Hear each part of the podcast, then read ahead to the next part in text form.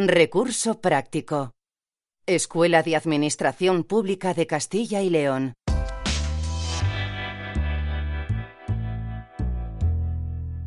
Realizar gestiones y trámites a través de Internet.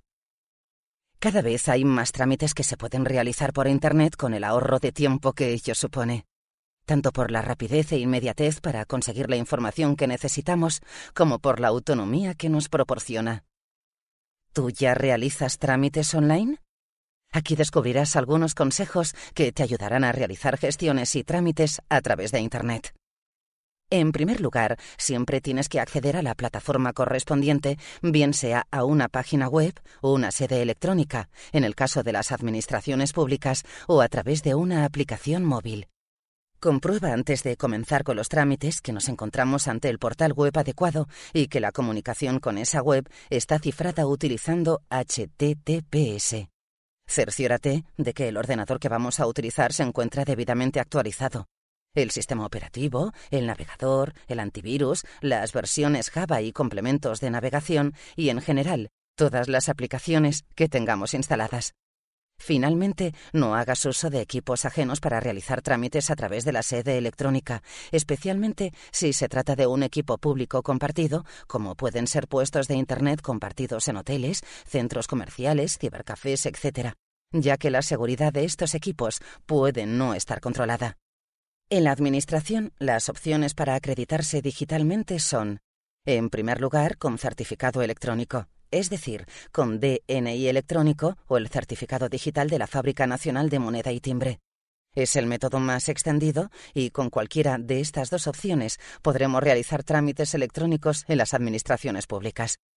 En cuanto al DNI electrónico, desde el año 2006, todos los documentos nacionales de identidad que se expiden en España contienen un certificado electrónico con un PIN que nos permite identificarnos y firmar documentos en todos los servicios electrónicos de la Administración Pública de España.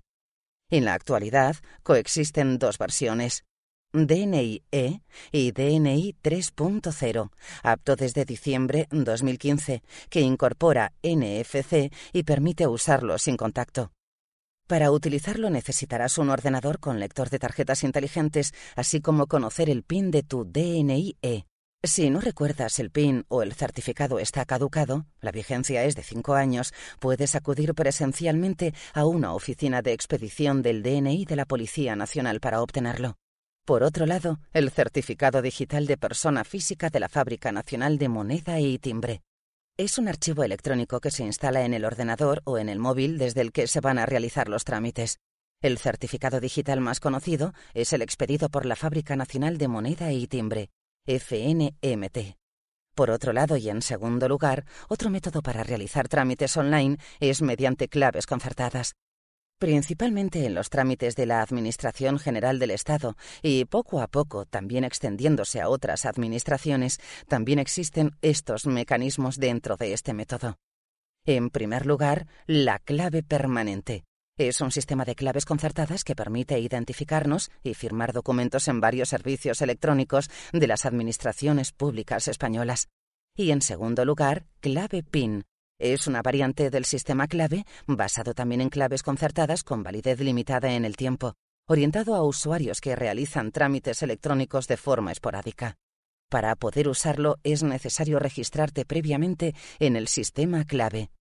Finalmente, está la opción de hacerlo complementando datos sin ningún tipo de requerimiento.